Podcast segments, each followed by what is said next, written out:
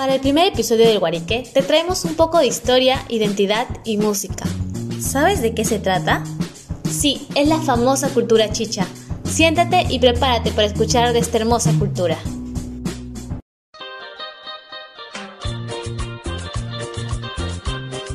Como han escuchado, sabrán que tendremos hoy un especial sobre la cultura chicha en el Perú. Tome asiento y disfrute de esta pequeña clase de historia y cultura. La cultura chicha tiene como fecha de origen en el año de 1968, mientras el general Juan Velasco Alvarado asumía el mandato de gobierno. Por otro lado, Enrique Delgado Montés, al frente del grupo musical Los Destellos, graba El Avispón, considerado por muchos el disco más importante para la formación de la música chicha aquí en el Perú. Escuchamos un poco de ese gran tema.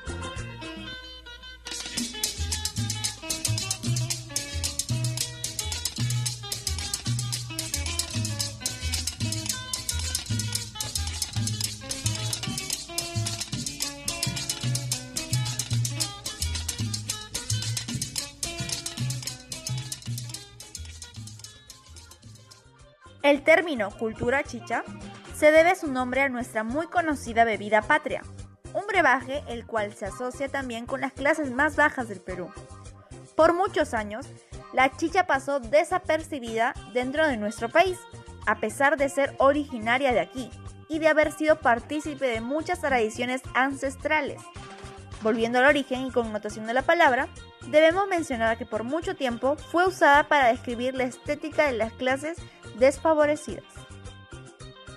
En los inicios de la década del 70, Lo Chicha hacía referencia a un estilo musical que mezcla géneros como el guayno, el rock psicodélico y la cumbia, la cual se caracteriza por el sonido de las guitarras eléctricas, pequeños efectos de distorsión y sintetizadores. Esto se dio gracias a que en búsqueda de renovación, los grupos musicales del norte y del centro del país, como los Chapis, los Destellos y Vico como su grupo Caricia, mezclaron la cumbia colombiana con sones andinos, naciendo así la música chicha. Finalmente ya nos divorciamos, conseguiste lo que anhelabas, te pedía ser libre nuevamente,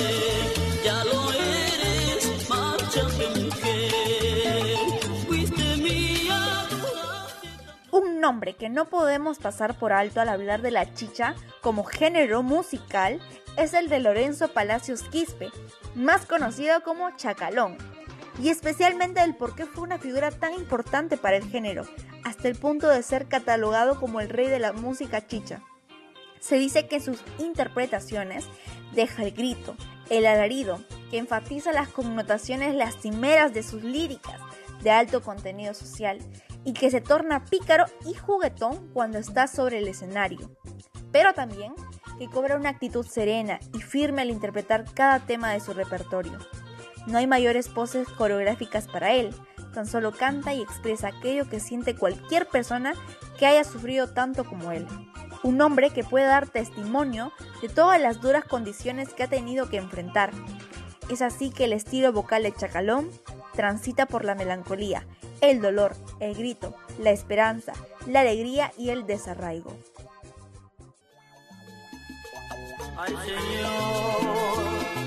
Señor, que me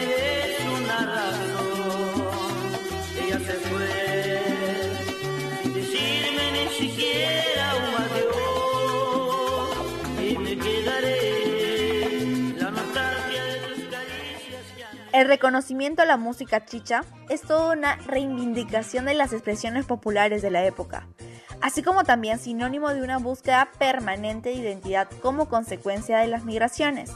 Y es que además de ser originario del Perú, este género ha traspasado las fronteras de otros países, como Argentina, Bolivia, Uruguay, entre otros países. La rápida comercialización del género mediante CDs clásicos que no pasaban de 10 soles ocasionó el boom de la música chicha y su rápida propagación y popularidad, la cual derivó una gran cantidad de eventos que realizaban cada fin de semana con grupos de este muy popular género, los cuales se llevaban a cabo en los denominados chichódromos. Se dicen que eran fiestas en las que los grupos musicales reunían a cientos de personas. Si bien cobraban entrada, la ganancia en realidad estaba en la venta de cervezas. En estas fiestas se cantaba el sentimiento, a la cotidianidad, a una cultura que no era del todo aceptada en la capital, y se sazonaban los recuerdos con licor. Casi siempre aquello acababa en peleas, en donde las botellas volaban por los aires y se rompía más de una cabeza. En estas fiestas eran publicitadas con llamativos carteles, cuyas letras resaltaban por sus colores fucsia, verde limón, naranja o amarillo. En el documental Chicha Poster Art, el artista Pedro Rojas, alias El Monkey, explica un poco más acerca de estos carteles, comentando así que los carteles nacen desde la profundidad de nuestros antepasados, desde los colores de la ropa, desde nuestras antigüedades. Escucharemos un poco el porqué. Porque eh, mayormente los cholos, los serranos, les gusta ser llamativos, les gusta que la gente vea su estilo, su, su vestimenta más que nada, porque era allá el amarillo, el fucsia, el naranja, el verde eran los colores llamativos en su ropa. Y acá en el Perú estamos mal vistos, por eso piensa que esos colores son, son guachacos, son de gente de baja categoría.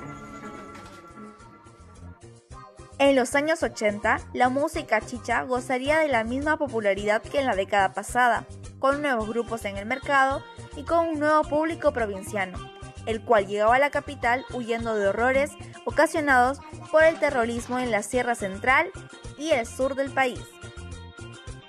Ahora pasamos a la década de los 90, donde la chicha asumió una nueva connotación. Esta se basó en la aparición de una serie de diarios, los cuales se caracterizaban por tener páginas muy coloridas, además de distinguirse de otros diarios de la época por su llamativo diseño y temática.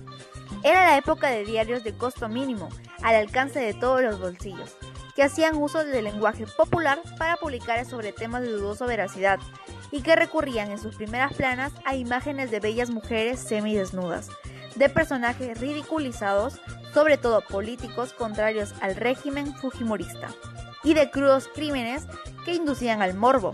A toda esta serie de diarios se le llamó Diarios Chicha. Los denominados talk shows también fueron considerados por parte de la cultura chicha, por sus pintorescas temáticas e irreverentes casos, y la época donde la noticia de una virgen que lloraba ocupaba más que una primera plana. Todo ese desmadre comunicacional se le llamó prensa chicha. Años después nos enteramos de que sí, había diarios, programas televisivos y radiales que coincidían en la difusión de dicho material. Era por orden de Vladimiro Montesinos y Alberto Fujimori, quienes desviaron del dinero del Estado para financiar contenido en medios que apoyaran a su gobierno, atacaron a sus opositores y desviaron la atención de la población con noticias como La Virgen que llora,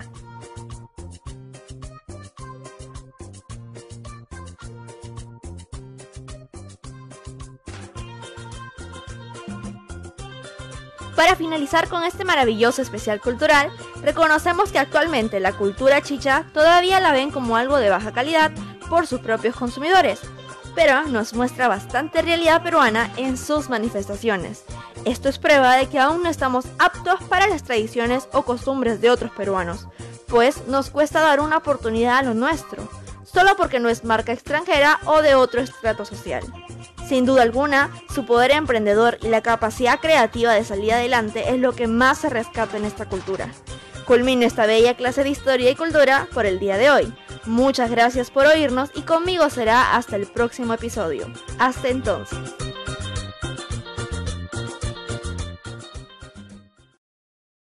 Este es un podcast de los estudiantes del Taller de Producción Radial 2 de la Escuela de Ciencias de la Comunicación. Vigésimo cuarta promoción de la Universidad Nacional de Trujillo.